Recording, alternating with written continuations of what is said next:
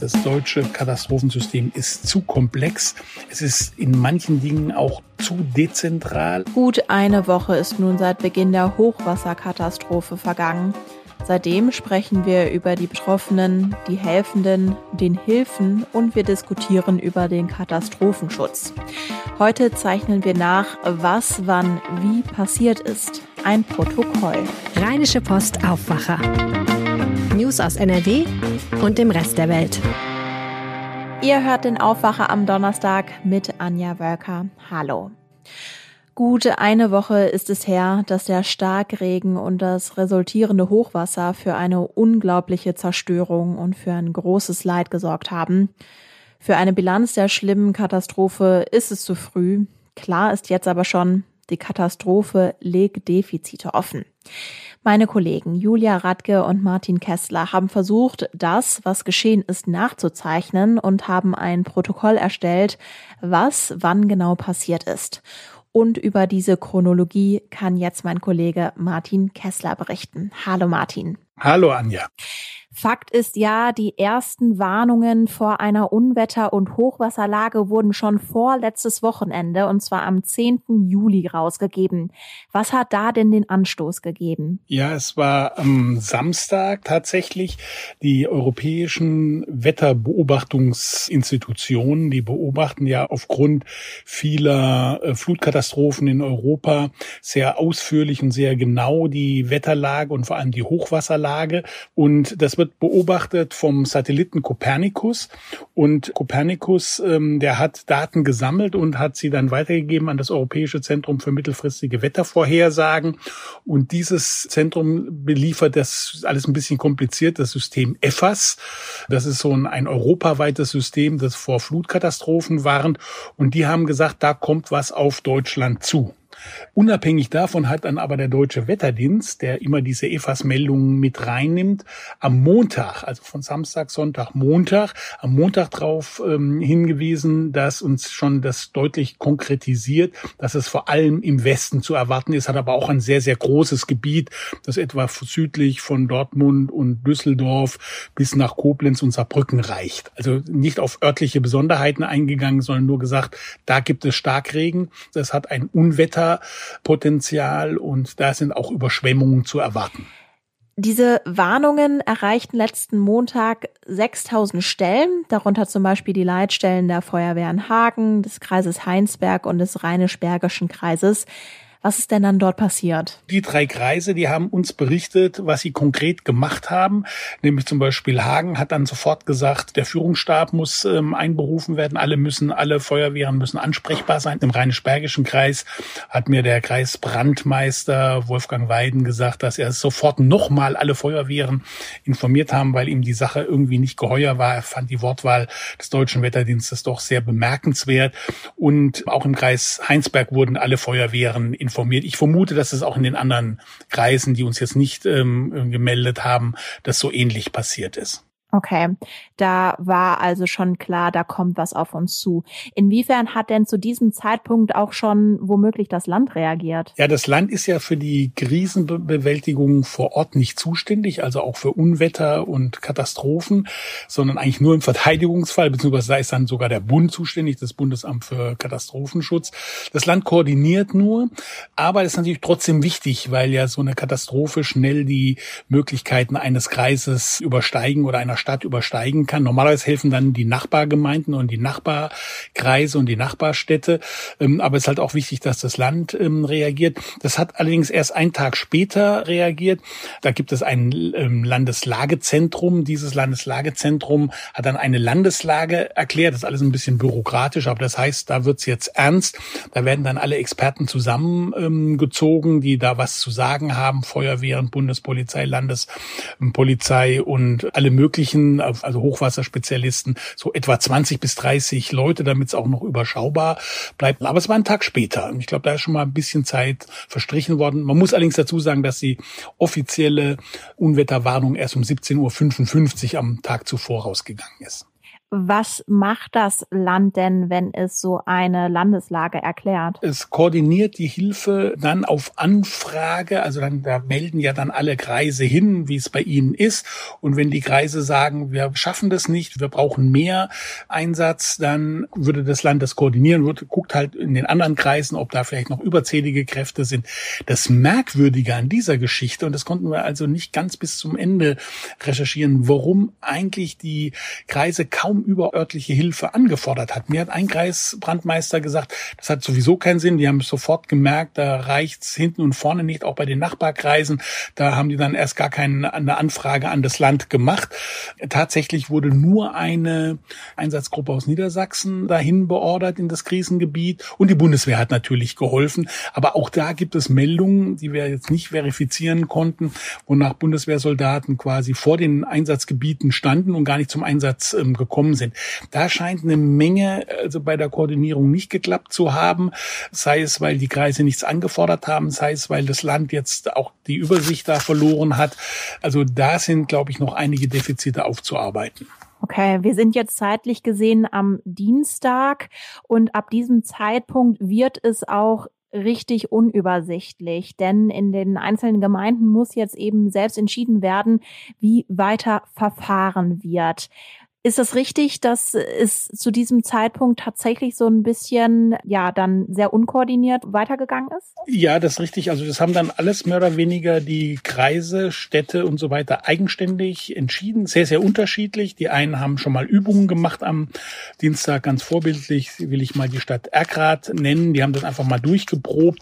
Andere haben alle in Alarmbereitschaft versetzt. Andere von denen haben wir gar keine Informationen, wie sie darauf reagiert haben. Vor allem die Gebiete, ich kann es verstehen, die haben natürlich jetzt anderes zu tun, als das aufzuarbeiten, die jetzt ganz besonders, wie der Kreis Euskirchen, der Rhein-Sieg-Kreis, der Rhein-Erf-Kreis, die ganz besonders von dem Unglück ähm, ähm, betroffen waren. Also wie die sich darauf vorbereitet haben, das entzieht sich leider unserer Kenntnis.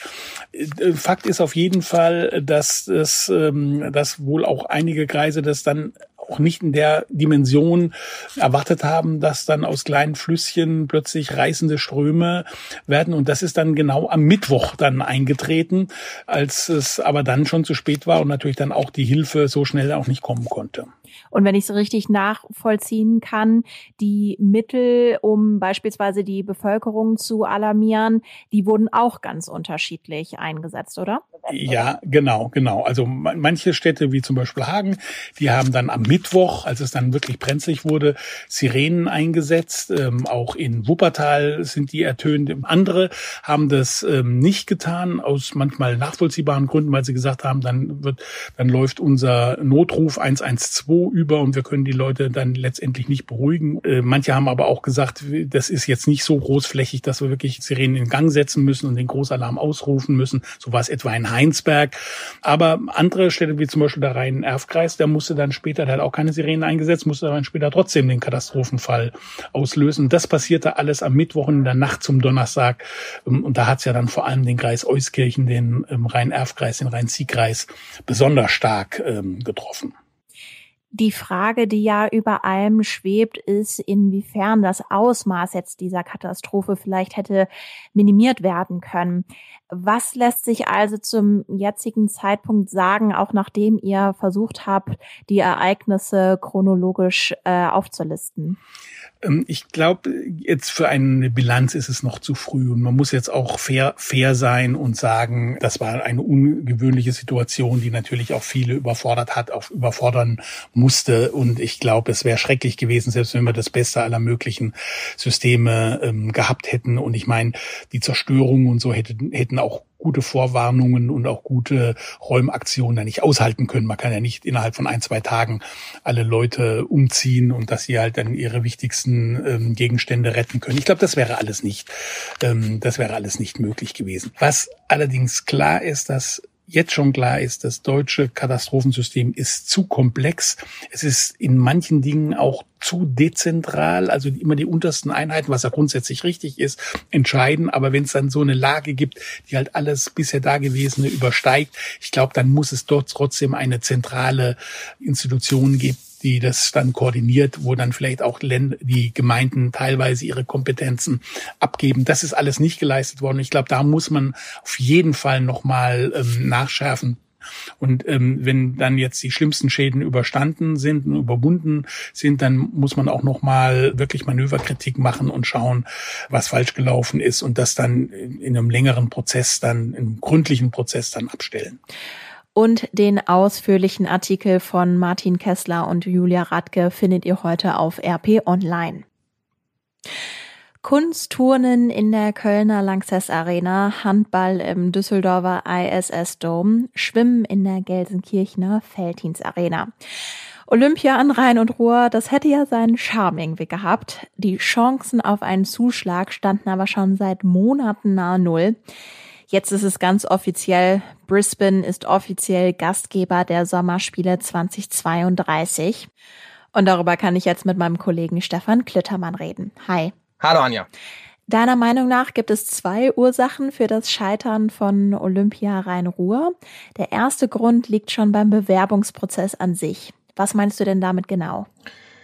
Ja, Rhein-Ruhr mag vielleicht gegenüber vorigen deutschen Bewerbern den Vorteil gehabt haben, dass man breiter gedacht hat, dass man vorhatte, Politik, Bürger und den Sport hinter einer gemeinsamen Idee zu versammeln. Man muss ja sagen, Rhein-Ruhr City 2032 war ja noch nicht mal im Status des offiziellen Bewerbers, sondern nur eine Initiative. Der Deutsche Olympische Sportbund hat sich ja noch gar nicht dazu durchringen können, das als offiziellen Bewerber ins Rennen zu werfen. Und als man sich vielleicht ernsthaft damit beschäftigt hat, Anfang des Jahres, da hatte sich ein entsprechend entsprechendes Gremium des Internationalen Olympischen Komitees schon für Brisbane quasi ausgesprochen. Also im Prinzip war das, was jetzt am Mittwoch passiert ist, nur noch ein Vollzug dessen, was alle erwartet haben. Also der Fehler, den du ansprichst, den einen, den die deutschen Bewerbungen ja nicht rein Ruhe als erste, sondern auch in den vorherigen Jahren, Jahrzehnten gemacht haben, ist im Prinzip keine Idee entwickelt zu haben, wo man kritische Stimmen mit einbaut, wo man im Prinzip Politik, Bürger und Sport als drei große Beteiligte hinter einer Idee versammeln kann, wo alle drei Beteiligten sagen, ja, da stehen wir hinter, damit gehen wir ins Rennen. Ja, du hast gerade schon gesagt, Rhein-Ruhr City war bisher eigentlich nur eine Initiative. Warum eigentlich? Man hat so ein bisschen bei der Antwort auf diese Frage so ein bisschen das Blame Game gespielt, also die Initiatoren um Michael Mons, der ja auch beim CAIO Organisator ist, und äh, die Unterstützer in der NRW-Politik mit auch Ministerpräsident Laschet hinter sich wussten, haben so ein bisschen dem DOSB den schwarzen Peter zugeschoben Anfang des Jahres, weil man gesagt hat, naja, ihr wart nicht schnell genug. Der DOSB seinerseits hat dann gesagt, also wir sind ein bisschen vom IOC überrascht worden, dass schon Anfang 2021 sich quasi auf Brisbane festgelegt wurde. Wir haben gar nicht gedacht, dass es so schnell einfach geht. Wir waren gar nicht so weit. Also im Prinzip, wenn man sagt, die Initiative als, als der, der, der Treiber ist hinter der Idee und der DOSB, der der formal absegnen muss, ja, du bist unser Bewerber. Die haben im Prinzip, so jedenfalls der öffentliche Eindruck, nicht, nicht gut und nicht ausreichend miteinander kommuniziert. Als den zweiten Grund für das Scheitern nennst du die deutsche Kritik am Internationalen Olympischen Komitee. Inwiefern kritisieren wir denn überhaupt? Seit Jahren wird ja kritisiert, dass die Kosten aus dem Ruder laufen für die Ausrichtung der Spiele, dass hinterher große Bauruinen existieren, obwohl von Nachhaltigkeit gesprochen wurde, dass überhaupt die Bevölkerung nicht gefragt wird, dass da im Prinzip politische Entscheider und wirtschaftliche Entscheider da im Prinzip Spiele in ein gewisses Land holen. Und es gibt aus Deutschland, natürlich nicht nur, aber vor allen Dingen aus Deutschland immer wieder Kritiker verschiedenen Ebenen, die im Prinzip dem IOC den Spiegel verhalten und sagen, so wie du es machst, geht's nicht. Also wir haben auf der Athletenebene mit dem Dormagener Säbelfechter Max Hartung, der ein engagierter Athletensprecher ist, immer wieder einen, der der den Finger in die Wunde legt und sagt, also so wie das IOC mit uns Athleten umgeht bei Olympischen Spielen, die Gängelungen in der Außendarstellung, was wir machen, was wir nicht machen dürfen, wie wir beteiligt werden an den Einnahmen, das geht so nicht. Man erinnere sich an die ARD-Doku, die vor Jahren diesen russischen Dopingskandal aufgedeckt hat. Auch eine ARD-Doku, also deutsche Medien. Und im Prinzip hat man immer das Gefühl, wer sich vergangene deutsche Olympiabewerbungen anguckt hatte, ob Hamburg oder München, es gab immer in dem Zusammenhang Bürgerbewegungen, Bürgerproteste, die eben auch ganz detailliert und kenntnisreich dieses neue IOC-Konzept der Nachhaltigkeit und der reduzierten Kosten eben überprüft haben. Also Deutschland gilt im IOC-Bewertung bestimmt nicht als Land, wo man mal eben hingeht und ohne Probleme und ohne Proteste eine Olympiabewerbung mit bewerkstelligen kann. Und da muss man natürlich sagen, aus IOC-Sicht als Unternehmen wird mit Spielen Milliarden umsetzt. Ja, warum soll ich dann nach Deutschland gehen, wenn ich da Enthüllungen, Proteste und Widerstand erwecken muss, wenn ich in vielen anderen Ländern dieser Welt das Ganze viel einfacher bewerkstelligen kann, weil da eben Proteste nicht existieren? Wenn ich jetzt als Laie auf die Initiative Rhein-Ruhr City schaue, dann habe ich zumindest das Gefühl, dass sehr viel Kraft und sehr viel Energie da reingeschüttet wurde.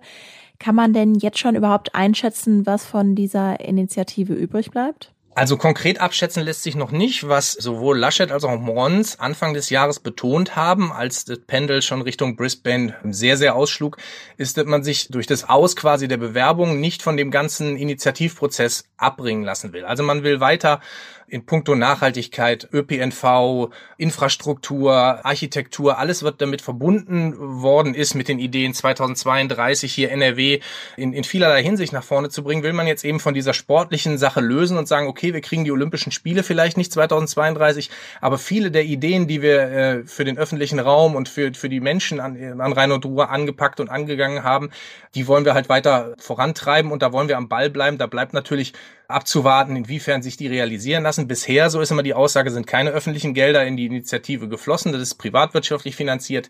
Aber zur Realisierung dieser ganzen Strukturmaßnahmen müssten dann natürlich dann irgendwann mal Steuergelder mit in die Hand genommen werden. Stefan Klöttermann, ganz herzlichen Dank für das Gespräch. Sehr gerne. Und das sind die Meldungen aus der Landeshauptstadt von Antenne Düsseldorf. Hallo Anja, hier sind die Nachrichten aus und für Düsseldorf. Ich bin Philipp Klees und das sind unsere Themen an diesem Donnerstag.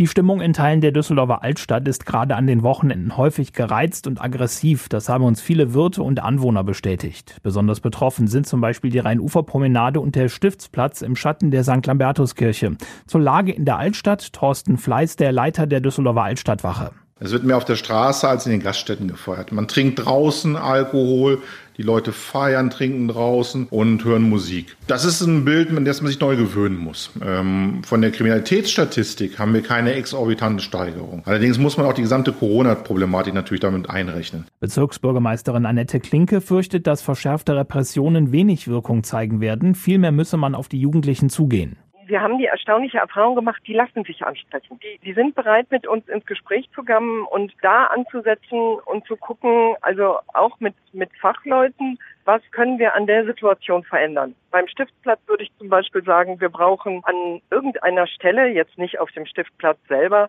Toiletten. Isa Fiedler, die Sprecherin der Altstadtwirte, fordert mehr öffentliche Toiletten, die auch nachts geöffnet sind und regelmäßig durch Personal geprüft und gereinigt werden. Und weiter? Dieses Einschreiten muss halt bei einer sehr niedrigen Schwelle erfolgen. Das heißt also bei einer einfachen Ordnungswidrigkeit. Da brauchen wir eine Präsenz von OSD die ganze Nacht über, damit dann halt diese Gruppenbildung und auch unter Umständen vor allen Dingen Zerstörung von Eigentum verhindert wird. Die Polizei will und wird bei aggressiven Gruppen konsequent eingreifen. Es würden Personalien festgestellt, Platzverweise erteilt und Störer in Gewahrsam genommen, hat uns Thorsten Fleiß von der Altstadtwache bestätigt. 40 neue Corona-Infektionen innerhalb eines Tages sorgen in Düsseldorf dafür, dass der 7-Tage-Wert weiter steigt. Er liegt an diesem Donnerstag bei 34,6 und damit nur noch knapp unter der Marke von 35. Wenn der Wert 35 an drei Kalendertagen hintereinander überstiegen wird, müssten die Corona-Regeln zwei Tage später laut NRW-Corona-Schutzverordnung in einigen Bereichen verschärft werden. Dann würde etwa in der Innengastronomie wieder die Testpflicht gelten, es sei denn, man ist geimpft oder genesen. Die aktuellen Corona-Zahlen veröffentlichen wir täglich auch auf unserer Homepage und immer wieder auch in der Antenne Düsseldorf Insta-Story. In Düsseldorf soll es mit den Corona-Impfungen weiter vorangehen. Deswegen eröffnet kommenden Montag ein neues Pop-up-Impfzentrum und zwar am Bilker Bahnhof. Die Bilker Arkaden bauen in ihr Schnelltestzentrum für den Montag auch ein Impfzentrum ein. Wer geimpft werden möchte, muss sich vorher online anmelden. Das geht noch bis Sonntag. Der Link dafür steht auf unserer Homepage antennedüsseldorf.de. Verimpft werden in den Arkaden der Impfstoff von BioNTech oder Johnson Johnson. Der Vorteil am letzteren, er muss nur einmal gespritzt werden. Auch jetzt gerade schon können wir uns neben Hausarztpraxen, Betriebsärzten und dem Impfzentrum an vier Pop-up-Stationen in Düsseldorf impfen lassen. Und zwar zum Beispiel hinter dem Hauptbahnhof, an der Uni, an der Hochschule und an der Heineallee.